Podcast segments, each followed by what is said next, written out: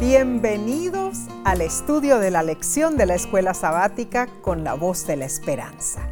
Gracias por acompañarnos, sea por televisión, las redes sociales o por audio, ¿no es cierto? Dios derrame ricas bendiciones sobre ti y los tuyos. Ahora, Nessie, ¿por qué no lees algunos de los mensajes que hemos recibido de nuestros hermanos? Claro que sí, Omar. A Misael Catalina nos escribió hace unas semanas. Muchísimas gracias, dice Misael. Cada vez que los escucho, comparto con mis familias en Cuba. Nos escribe desde Cuba. Y dice Misael, este trimestre han explicado muy bien cómo debemos actuar para reclamar las bendiciones de Dios. Amén. Saludos, hermano Misael. Amén. Nos alegra que estos estudios le ayuden en su vida espiritual. Claro que sí. Y Alejandra Linares, desde República Oh, Dominicana, nos escribe diciendo, reciban un afectuoso saludo. Gracias por dedicar de su valeroso tiempo para orientarnos en este estudio. Me ha sido de mucho interés y aprendizaje. Dios continúe bendiciendo este equipo. Gracias por escribirnos, hermana Alejandra. Eh, Dios siga alentándola a estudiar la Biblia. Claro que sí, amén, amén. Bien, Omar. Para estudiar, roguemos a Dios que nos ilumine con sabiduría. Claro que sí. Oremos en este momento. Amén. Querido Padre Celestial, gracias infinitas te damos por darnos este privilegio de estudiar tu santa palabra.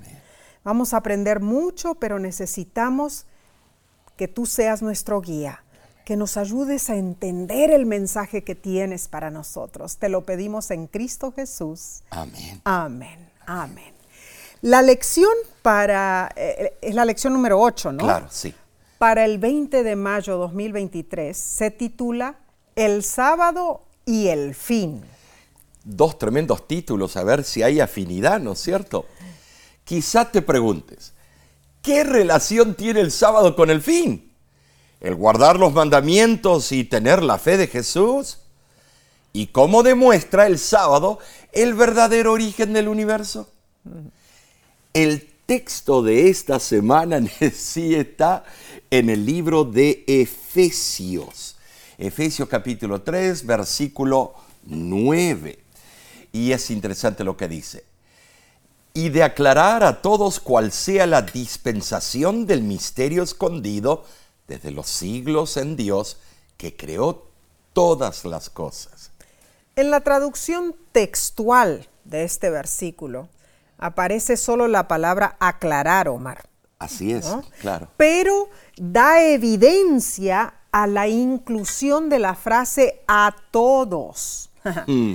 En verdad el Evangelio revela los, misterios y designios que estaban ocultos a toda la familia humana, ¿no es cierto? El predicador que no entienda esto fracasa en su misión. ¿sí? ¿Cierto?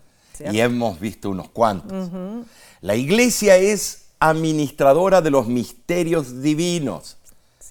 Debe compartir la sabiduría de Dios con todos. Lo que estaba oculto es ahora manifestado. Amén. Ahora, el plan de salvación trazado antes de la fundación del mundo y ejecutado en la historia expresa que debemos compartir la eterna bondad divina. Y Dios desea que su iglesia testifique de su amor a todos, no solo a algunos. El designio de la redención incluye universalmente la vindicación del nombre y del carácter de Dios. Ambos fueron puestos en duda por Satanás y cuestionados por los ángeles caídos. Ese espectáculo lo contemplan los seres celestiales. Me pregunto, bueno, ¿cómo verán esos seres celestiales y agentes interplanetarios el desarrollo de nuestra historia humana desde su ventajosa posición al observar los eventos en esta Tierra? La pregunta es, ¿habrá habitantes en otros planetas? Apocalipsis 12:12 lo afirma. por lo cual alegraos cielos y los que moráis en ellos. Elena White añade lo siguiente en el libro La fe por la cual vivo, página 61. Dios tiene mundos innumerables que son obedientes a sus leyes y se conducen de acuerdo con su gloria. Y añade, en el libro El deseado de todas las gentes, página 11, nuestro pequeño mundo es un libro de texto para el universo. Ay, hermanos, somos un espectáculo para los mundos no caídos. Bueno, entonces tenemos grande responsabilidad. Debemos comunicar lo que sabemos a todos, sin excepción. Compartimos una herencia, pertenecemos a la misma familia, estimados. Fuimos diseñados y moldeados por el mismo Dios. La esencia de la dignidad humana es un elemento importante, bueno, de la creación. Fuimos creados de manera única por Dios. Él da valor a cada ser humano. No hay excepciones. Cada feto en el vientre de la madre, cada adolescente tetrapléjico, cada joven con síndrome de Down, cada abuelita afligida por el Alzheimer, cada uno de ellos tiene inmenso valor para Dios. Dios es su Padre. Ellos son sus hijos e hijas. Hechos capítulo 17 del 24 al 26 dice, El Dios que hizo el mundo y todas las cosas que hay en él, en él, siendo Señor del cielo y de la tierra, no habita en templos hechos por manos humanas él es quien da a todos vida y aliento y todas las cosas, y de una sangre ha hecho todo el linaje de los hombres para que habiten sobre toda la faz de la tierra. Hermanos, nuestro Dios creador nos ofrece un verdadero sentido de, bueno, de autoestima. Cuando los genes y los cromosomas se unieron formando la estructura biológica única de tu personalidad, Dios quebró el molde. ¿Sabes, Nesí? No hay nadie como tú en todo el universo. ¿Sabías eso? Gloria a Dios. Nadie como yo, nadie como tú, nadie como tú, hermano, hermana. Maravillosa verdad. Eres único. Eres creación magnífica. Tienes un valor tan inmenso que el Dios que creó el cosmos tomó en sí nuestro cuerpo carnal y se ofreció a sí mismo como sacrificio por ti. ¡Wow! Tremendo. Este estudio sacudirá nuestro entendimiento. Abrochemos entonces oh, nuestro cinturón de seguridad porque emprenderemos un viaje de aprendizaje. Bien, Analicemos entonces la lección del domingo 14 de mayo titulada El juicio, la creación y la responsabilidad. Estos títulos es tremendos, Si somos un mero conjunto de células formadas aleatoriamente, producto de la casualidad y nada más que un simio avanzado, la vida tiene poco sentido, Nessie. Cierto. Si simplemente somos uno de los 8 mil millones de habitantes que luchan entre sí por un espacio vital en este planeta, la vida pierde su propósito. Muy cierto. Eh, en marcado contraste, la creación bíblica ofrece una razón, un imperativo moral para vivir. Amén. ¿Sabes, hermano? Dios nos creó y le debemos rendir cuentas por nuestras acciones. Él nos hizo y nos dio un sentido de responsabilidad, estableciendo absolutos incluso en este mundo de relativismo moral. Millones se preguntan, ¿de dónde venimos? ¿Y cómo explicamos nuestros orígenes? ciertos descubrimientos actuales en el mundo de la ciencia estimularon la teoría de Darwin. Encontraron algunos huesos de los primeros habitantes en, las cavernas eh, del valle de Neander, en Alemania. Valle en alemán es Tal. Lo que encontraron fueron los huesos de Neandertal. Y así se originó el nombre de lo que pensaron ser una raza humana separada o anterior a la nuestra. Era el año 1856, tres años antes de la publicación del origen de las especies de Darwin. Si echamos un vistazo a la forma en que los artistas interpretaron al Neandertal, a lo largo de los años vemos grandes diferencias de pensamiento. Es que la ciencia nunca se pone de acuerdo, ¿no es cierto?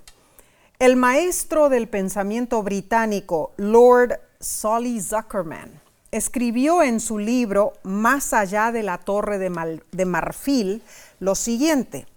Salimos del registro de la verdad objetiva hacia los campos de presunta ciencia biológica, como la percepción extrasensorial o la interpretación de la, historia fósil del hombre, donde para los fieles todo es posible y donde el creyente ardiente a veces es capaz de creer varias cosas contradictorias al mismo tiempo.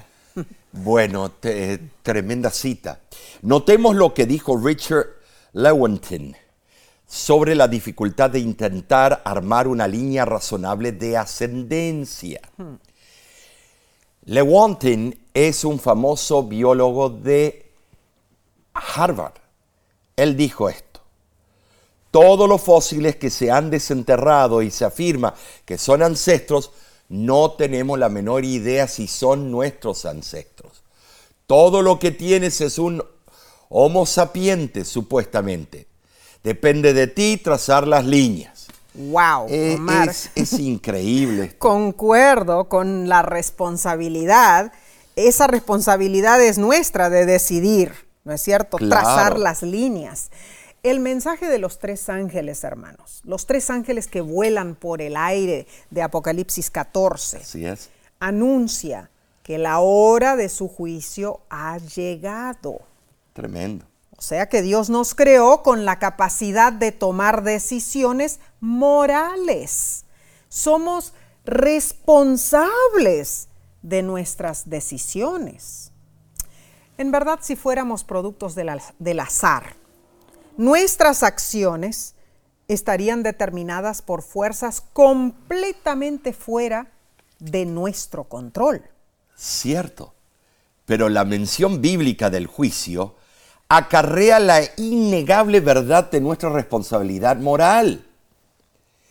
En este tiempo de la historia de la tierra, la hora del juicio Dios nos llama a tomar decisiones a la luz de la eternidad. El, el llamado es claro. Adoremos al Creador. Oh, adorar al Hacedor de todo hacedor de todo, creador de todo. Entonces aquí hacemos la conexión con el sábado. Ay, Omar, porque en realidad la lección de esta semana se titula El sábado y el fin. Entonces estamos ahora conectando la creación con el sábado, ¿no es cierto? Así es. El sábado es un recordatorio de la creación. Es un regalo del Creador para nosotros. La evolución es incompatible con la creación. Niega a Dios como autor del sábado y diseñador del universo. Es cierto. En contraste, nosotros, los hijos de Dios, compartimos una herencia común y una relación con nuestro Padre Celestial. El llamado final es que adoremos al Creador y por supuesto el sábado es una parte cabal de la creación de Dios, algo que necesita ser recordado, ¿no es cierto? Nuestra observancia del sábado, como has dicho, Nessie, eh, manifiesta que Jesús es digno de ser adorado como nuestro creador. Amén, amén. Revela nuestra aceptación de la ley, Oh, sí. los diez mandamientos, como principios divinamente inspirados. Entonces, como la ley es el fundamento del gobierno de Dios y revela su carácter, se convierte en la norma de del juicio.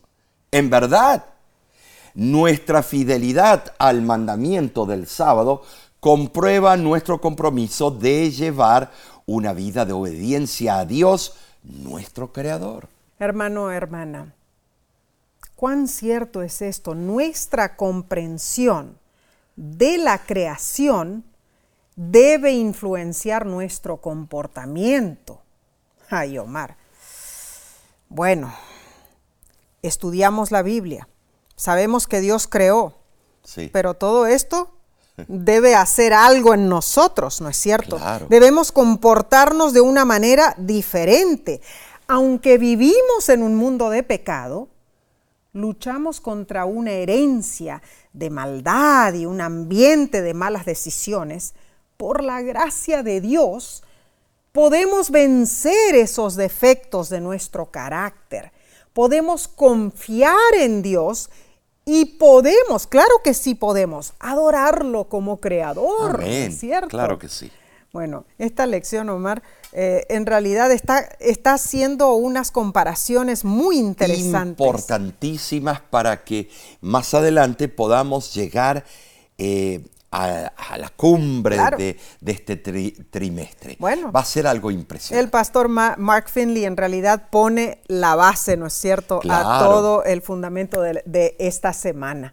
Bien, hermanos, daremos seguimiento al estudio del lunes en unos instantes. Volvemos enseguida, no te vayas.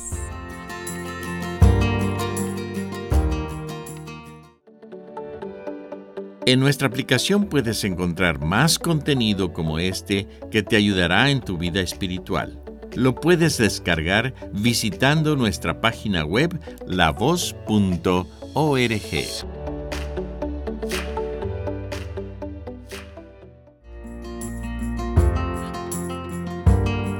Nos alegra sobremanera que te unas a estudiar la Biblia con nosotros. Recuerda compartir este repaso con otros. Bien, pasemos a la lección del lunes 15 de mayo titulada El sábado y la creación. El sábado es el eje eh, de la creación. Es importante recordar que el sábado está en el centro del gran conflicto, el cual gira en torno a la dignidad de Cristo para recibir adoración como creador. Así es. Satanás hace todo lo posible para distorsionar la idea de la creación. A él le conviene que todos nos volvamos evolucionistas. Claro. Él odia a Jesús y no quiere que Él reciba la adoración que le debemos como nuestro Creador y Redentor, Nessie. Es muy cierto, Omar. Eh, ahora, el mensaje de Dios para los últimos días exhorta a la humanidad, a toda la humanidad, a adorar a Cristo Jesús, ¿no es Claro. cierto? Y la base de toda nuestra adoración debe ser el hecho de que Él nos creó. Amén. Leamos Génesis, Génesis capítulo 2, versículos del 1 al 4, y dice allí, Fueron pues acabados los cielos y la tierra y todo el ejército de ellos. Y acabó Dios en el día séptimo la obra que hizo y reposó el día séptimo de toda la obra que hizo. Y bendijo Dios al día séptimo y lo santificó, porque en él reposó de toda la obra que había hecho en la creación. Estos son los orígenes de los cielos y de la tierra cuando fueron creados, el día que Jehová Dios hizo la tierra y los cielos. Cuando Dios acabó la obra que hizo, Él no dejó nada inconcluso. La palabra ejército, Nessie, Así. en el hebreo es sabá. Denota todas las cosas creadas. Wow. Ahora, la palabra acabó en el hebreo es yekal. Ha sido traducida en diferentes maneras. Algunos eruditos, comenzando con Calvino, tradujeron Yecal como había acabado, lo que es gramaticalmente posible.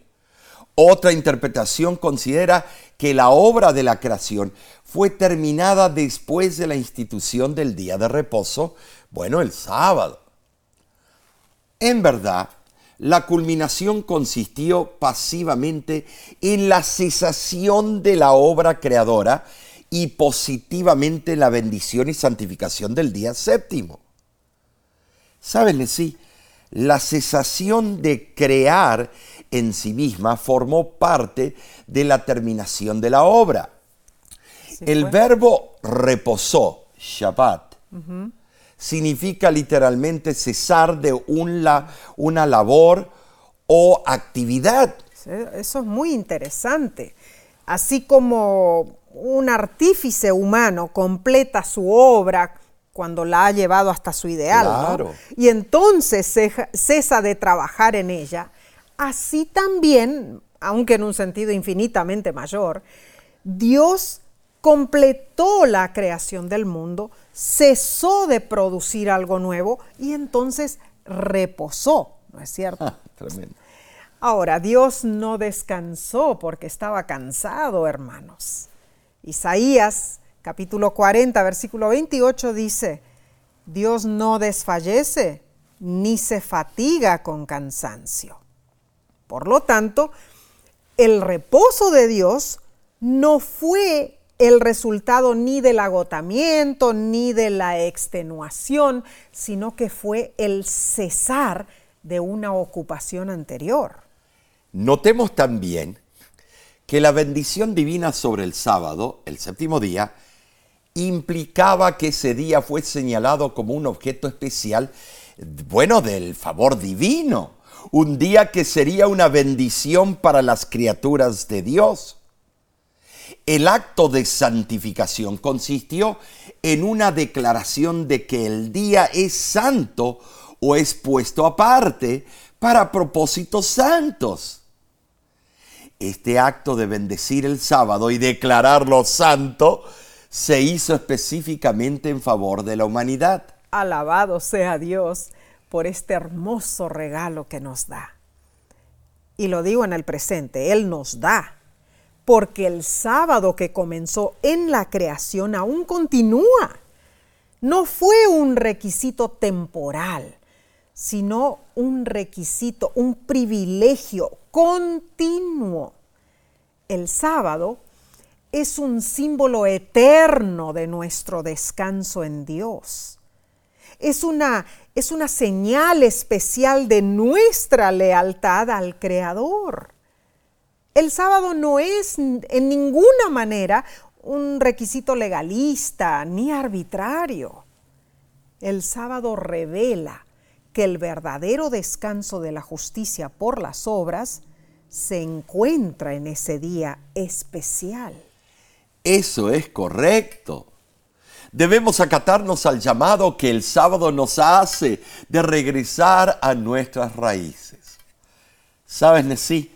El sábado vincula con nuestra familia de origen, pues ese día santo ha sido guardado desde el principio, la primera semana de la creación. Hmm. El sábado es una conexión ininterrumpida con nuestra creación a través del tiempo. Sí lo es. Nos mantiene enfocados en la gloriosa verdad de que somos hijos de Dios y nos insta a mantener una relación íntima y cercana con Él. Amén.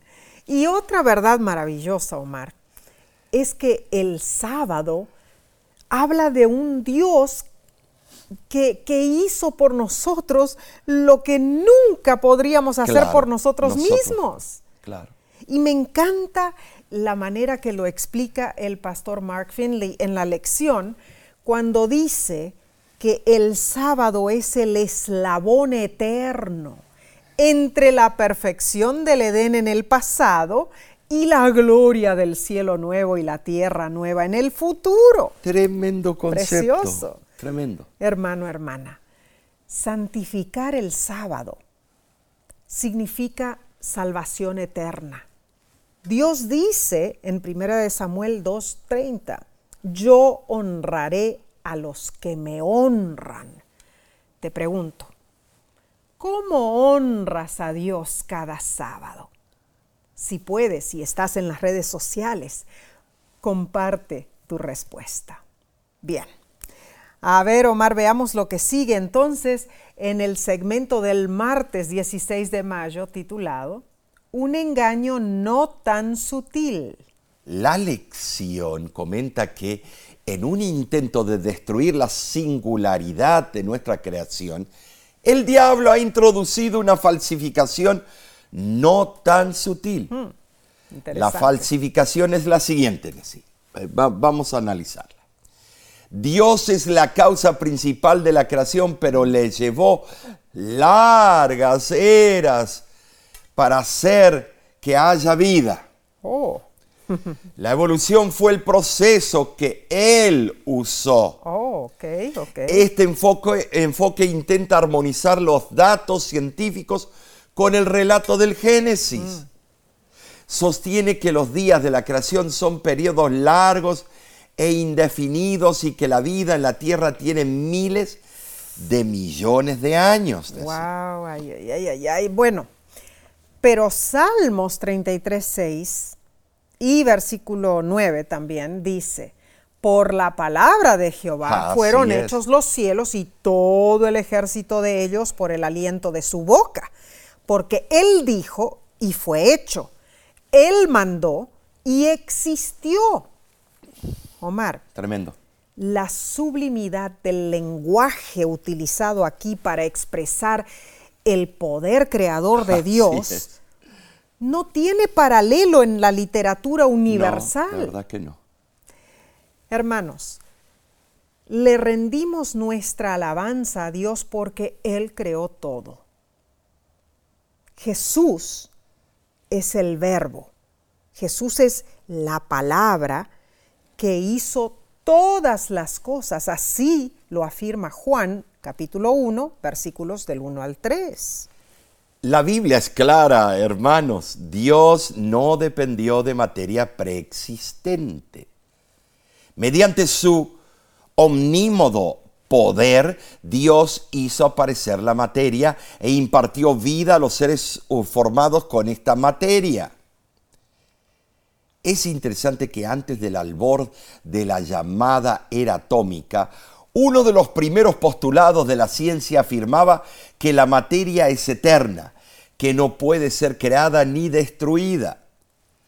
Ahora, sí, los científicos declaran que la materia y la energía son intercambiables. Cambiaron.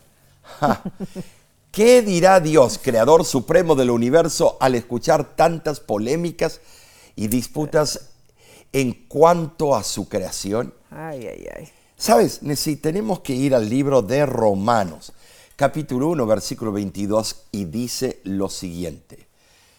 Profesando ser sabios, se hicieron fatuos. En esa frase sencilla muestra nuestra era moderna. Mm. Ahora, ¿por qué a muchos les parece extraño que un Dios todopoderoso pudiera crear la materia que aún no existía, Omar? La palabra de Dios así lo afirma. El mundo y todo lo que hay en él fue formado de la nada. Es cierto.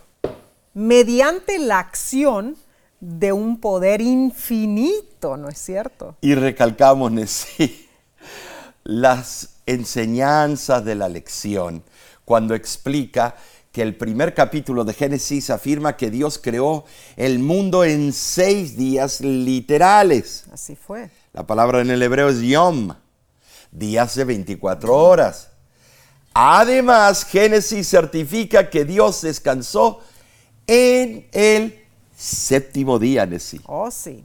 Y la lingüística y estructura de Génesis capítulo 1 y capítulo 2 no permite ninguna otra concepción. Es cierto.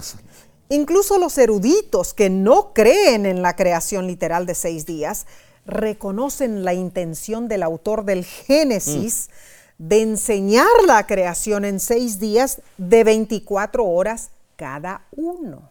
La palabra día, como dije anteriormente en Génesis 1, es yom. En el hebreo. En el hebreo. Ajá, claro. Eh, y bueno, es un día que tiene dos partes iguales, de noche y de día, eh, dependiendo de la estación del año. A lo largo de la Biblia, cada vez que un número modifica la palabra yom como adjetivo, tercer día, primer día y demás, limita el periodo de tiempo a 24 horas.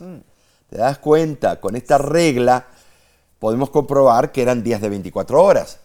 No hay una sola instancia en la Biblia donde un número que modifica el sustantivo yom indique un periodo indefinido.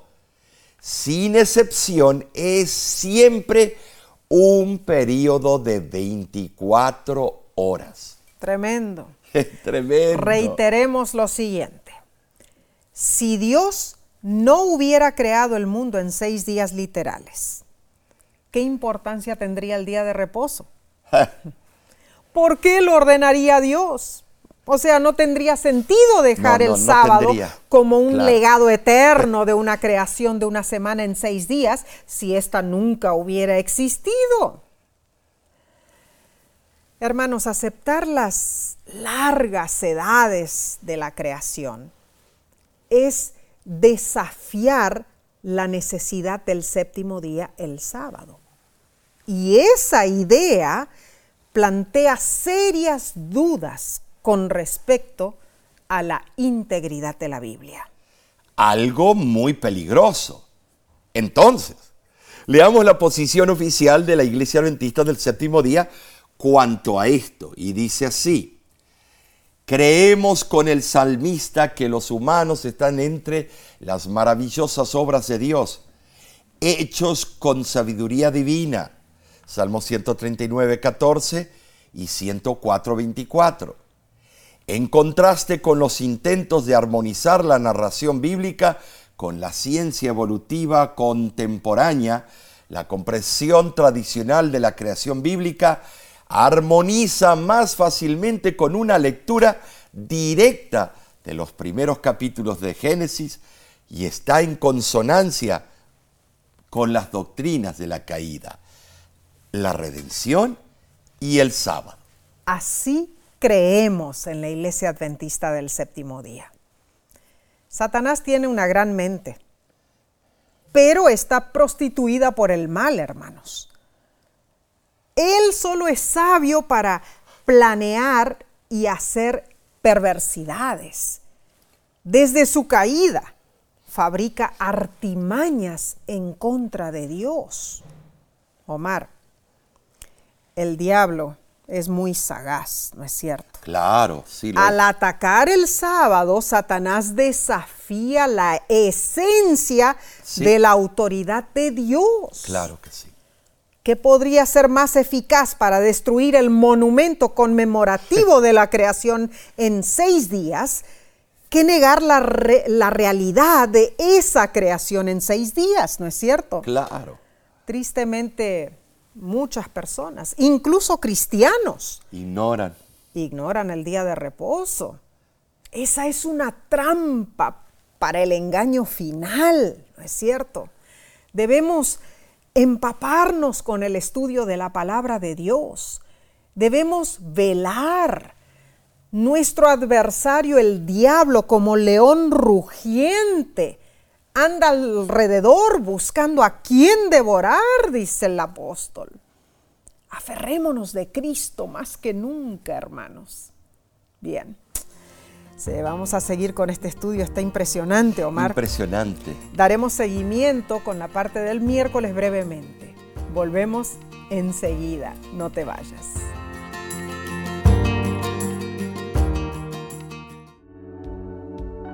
Con seguridad estás disfrutando este estudio de la escuela sabática. Te invitamos a buscarlo en formato de video por nuestro canal de YouTube. Lo puedes encontrar en youtube.com diagonal La Voz de la Esperanza.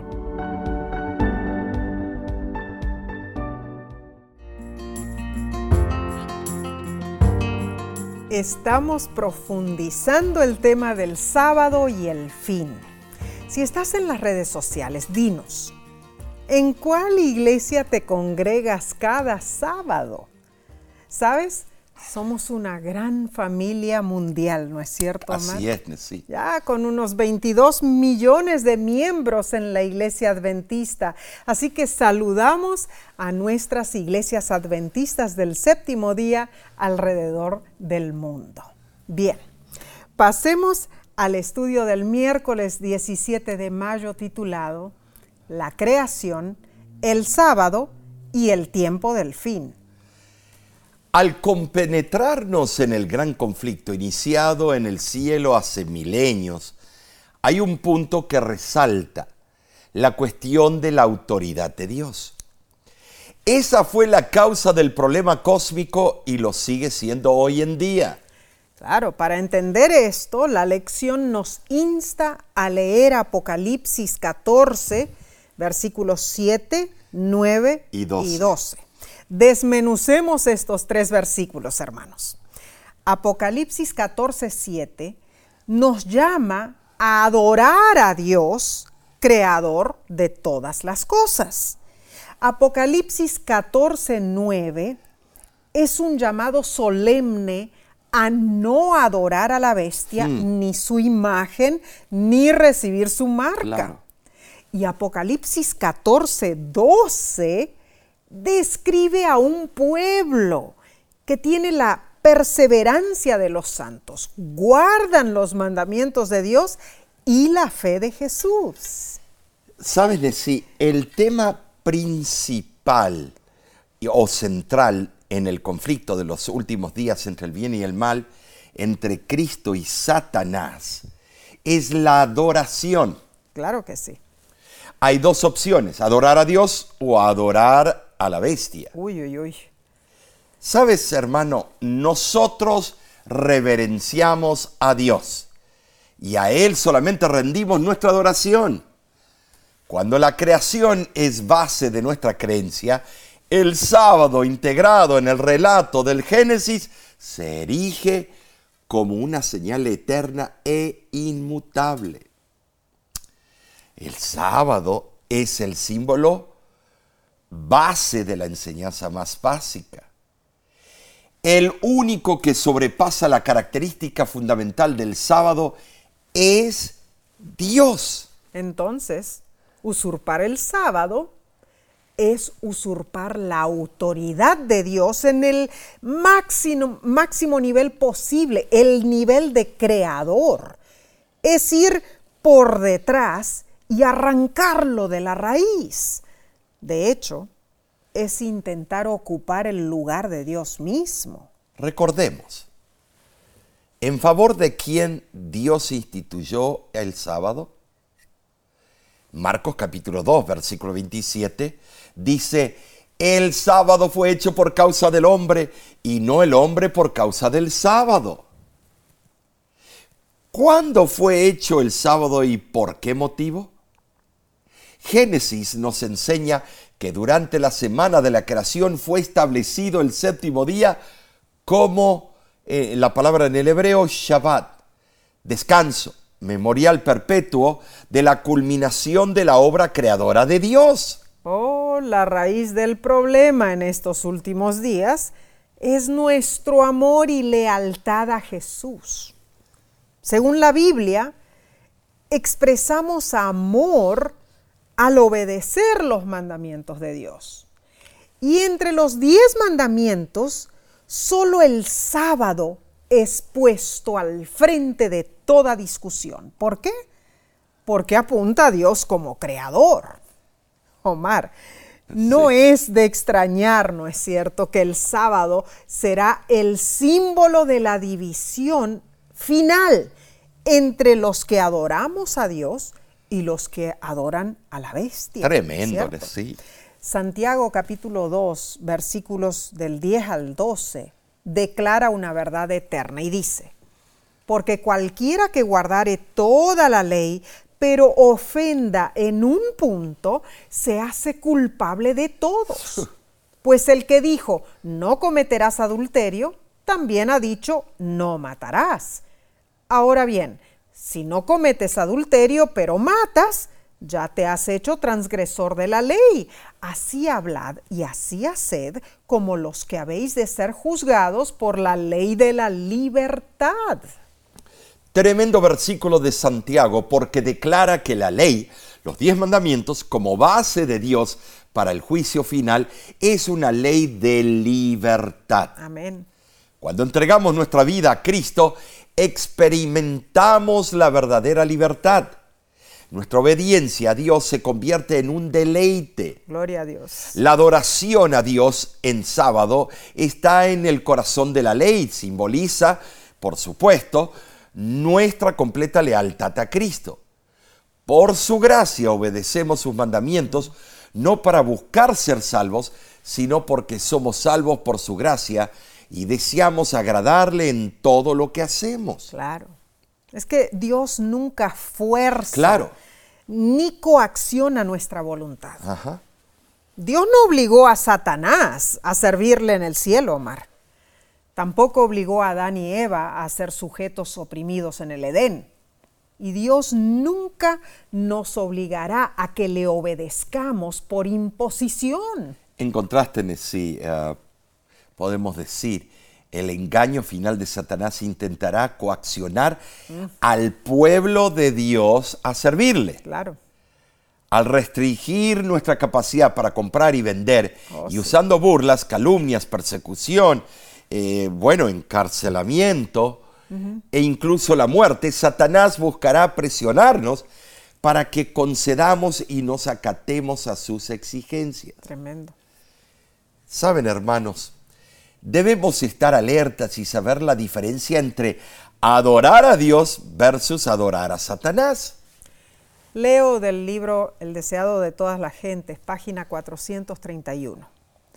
En la obra de la redención no hay compulsión. No se emplea ninguna fuerza exterior. Bajo la influencia del Espíritu de Dios, el hombre está libre para elegir a quién ha de servir. Hermano, hermana, el corazón de esta lección es comprender que nuestro Creador nunca nos obliga a nada. Qué maravilloso es, Es esto, Mar. impresionante, tremendo. O sea, Dios nos invita con amor a adorarle. Y Él nos cuidará en la crisis final de esta tierra. Entonces, guardar el sábado revela nuestra confianza. claro, porque Él es el Señor del sábado. Claro, nuestra confianza en Jesús. ¿Y quién es Jesús? Nuestro creador. También nuestro redentor. Además es nuestro Claro. intercesor. Y Rey venidero. Gloria a Dios. Este es el llamado de Dios, mis hermanos. Guardar su ley es fruto de nuestra fe. Así ¿No es es, cierto? Lo hacemos porque le amamos. Bien, vayamos al estudio del día jueves, 18 de mayo, titulado El sábado y el descanso eterno. El sábado es un lugar de refugio en un mundo cansado. Sí lo es. Cada semana dejamos nuestras preocupaciones y entramos en el reposo de Dios. Amén. El autor judío Abraham Heschel se refiere al sábado como un palacio en el tiempo. Cierto. Palabras sabias, de verdad. Un gran teólogo. Cada séptimo día, el palacio celestial de Dios desciende a tierra invitándonos a la gloria de su presencia durante un periodo de 24 horas para estar en comunión con Él. En su libro es sobre la belleza y solemnidad del sábado, Heschel escribe lo siguiente: El sábado es una metáfora del paraíso y un testimonio de la presencia de Dios. Anticipamos una era mesiánica que será un Shabbat y cada Shabbat nos prepara para esa experiencia. A menos que aprendamos a deleitarnos con el sabor del sábado, seremos incapaces de disfrutar del sabor de la eternidad en el mundo venidero. Tremendo concepto. La verdad que sí. Al crearnos, nos regaló un resguardo especial Claro. para refugiarnos y estar a salvo allí. Amén. Gracias a Dios. Saben, hermanos, al descansar cada sábado, descansamos en el cuidado amoroso de Jesús, previendo nuestro descanso eterno en los venideros cielos y tierra nueva. El mismo Dios que creó la tierra la recreará y el sábado permanecerá como símbolo eterno de Él como creador y redentor. Por cierto, Nesí, los judíos consideraban al sábado un símbolo, un anticipo de lo que en el hebreo se llama el Olam Haba, el mundo venidero. Wow. Bueno, Isaías capítulo 66, Oh, tremendo versículo. versículos del 22 al 23 aclara el panorama del futuro y dice, porque como los cielos nuevos y la nueva tierra que yo hago permanecerán delante de mí, dice Jehová, así permanecerá vuestra descendencia y vuestro nombre. Y de mes en mes y de sábado en sábado vendrán todos a adorar delante de mí, dice Jehová. Bueno, esto es hermoso. Es hermoso. La sí. paz y la gloria de la tierra nueva sobrepujarán todas las angustias del mundo presente, hermanos. Amén. En ese, sabes, sí, en ese mundo futuro eh, serán esclarecidas todas las perplejidades de la vida. Gloria a Dios. Eh, así lo denota el libro de educación, página 295. Cierto. Cuando ya no veamos más por, e- por espejo oscuramente, tendremos un conocimiento claro e inteligente de cuánto costó nuestra salvación, la sangre de su propio Hijo, Wow. el Hijo de Dios. Es un hecho, el sábado es una institución perdurable. Amén. Será observado cada semana en la tierra nueva. Lo guardaremos en señal de eterno reconocimiento o de que Cristo creó el Edén. Claro, y reconoceremos, recreó ¿no es los cierto? cielos nuevos, sí. Amén, amén. Y la tierra nueva. Claro. Saben, sí, eh, Apocalipsis 21, versículo 1 lo afirma. Y lo afirma de una forma bien clara. En el griego la palabra es kainos, traducida como algo nuevo, en contraposición con lo que está gastado o arruinado. Wow. Ahora, Juan destacó que los cielos nuevos y la tierra nueva serán recreados con los elementos purificados de los antiguos cielos y tierra, pero serán nuevos en calidad, únicos y perfectos. Entonces, los nuevos cielos y tierra serán eh, una recreación, una reformación, utilizando elementos que ya existen, no una creación de la nada. Omar, pensemos en esto. Recordemos que lo que era perfecto Sí. cuando salió de las manos del Creador, calificado como bueno en gran manera, fue desfigurado por el pecado. ¿no Y claro que sí. Por consiguiente, Dios no permitirá que continúe así por la eternidad, Claro, lógicamente que no. No. El apóstol Juan afirma que los cielos y la tierra ya no existirán como los conocemos hoy día.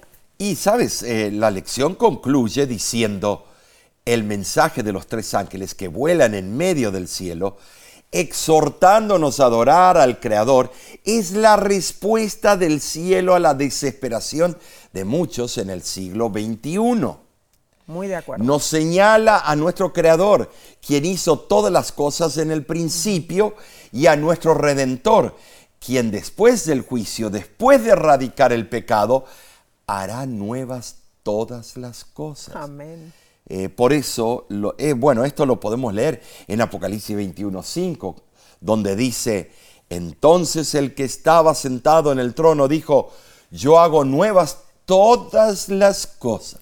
Ah, qué hermoso.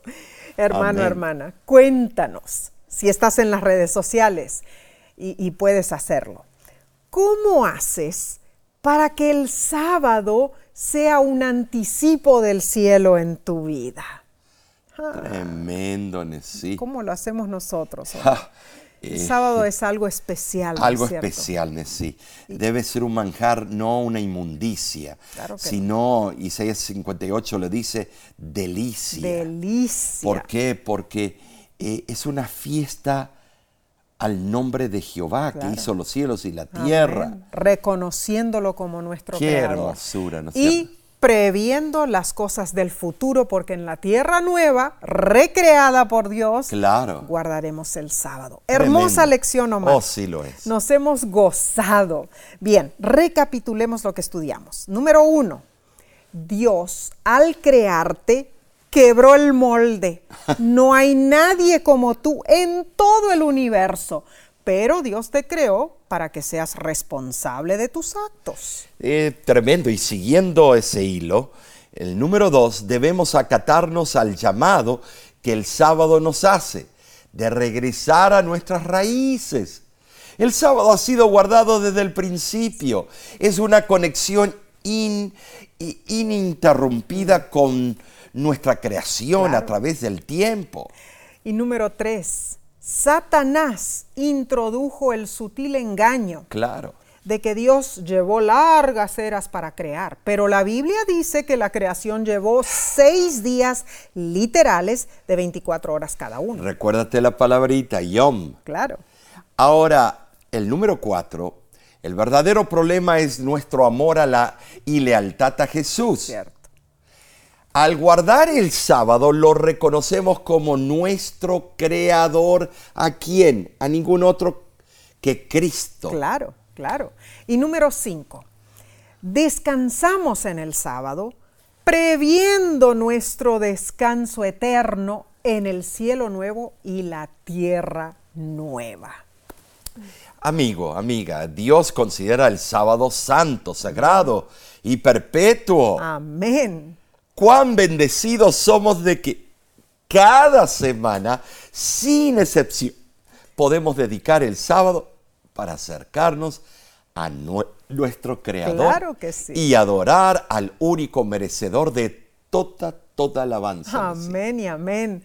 Hermano, hermana, esperamos eh, realmente, sinceramente, que hayas sido bendecido con este estudio, al igual que lo fuimos nosotros, ¿no es Sí, cierto? Claro que sí. Pero la semana que Uh, viene, continuaremos. Oh, claro. Escudriñando la Biblia. claro que sí, algo muy importante, estudiaremos. El título de la próxima lección es Una ciudad llamada confusión. Ay, no te lo pierdas, porque No. esa ciudad de la cual estamos hablando es Babilonia. Oh, sí. Y veremos todos los, los aspectos intrínsecos de esa terminología. La verdad que va a estar Y interesantísimo. muy interesante. Claro. Y comparte estos estudios con otros para que ellos también aprendan estas verdades. Claro que sí. Son verdades para el- los tiempos que estamos viviendo, el tiempo del fin. Y, y- y- y lo increíble, Omar, es que hay muchas personas que, bueno, evitan hablar sobre Sí. estos temas, ¿no es cierto? Especialmente este sobre Le Babilonia. dan miedo, le Mm, da, claro. O se asustan. No, no, no, pero está en la Biblia para ser estudiado, para ser desmenuzado. Claro. Y eso lo vamos a hacer la próxima semana en el próximo estudio. Porque vamos a ver los paralelismos con esa, eh, ese, ese nombre Claro, y lo que aconteció en la Babilonia moderna, encontrada en la ciudad de Siete Montes. claro, claro. Bueno, hay muchas personas que preguntan de qué se trata el ministerio La Voz de la Esperanza, Omar. Y en realidad debemos mencionar de que La Voz de la Esperanza comenzó en qué año, Omar? 1942. Claro que sí, con el pastor Braulio Pérez Marcio, luego le siguió el pastor Milton Peverini, luego el pastor Frank González y nosotros comenzamos en el año 2013. En verdad, el ministerio La Voz de la Esperanza lleva las verdades bíblicas a todo el mundo a través de la radio, la televisión, los estudios bíblicos, las redes sociales. Pero ¿no es si quieren más, eh, eh, más información, pueden eh, escribirnos a qué, a qué lugar. Bueno, pueden escribirnos a info arroba lavoz.org o visita nuestra página lavoz.org. Y puedes tú ser un gran colaborador en este ministerio. Claro que sí. En nombre de la voz de la esperanza, oramos. Dios te bendiga y te guarde. Dios haga resplandecer su rostro sobre ti y tenga de ti misericordia. Dios alce sobre ti su rostro y ponga en ti paz.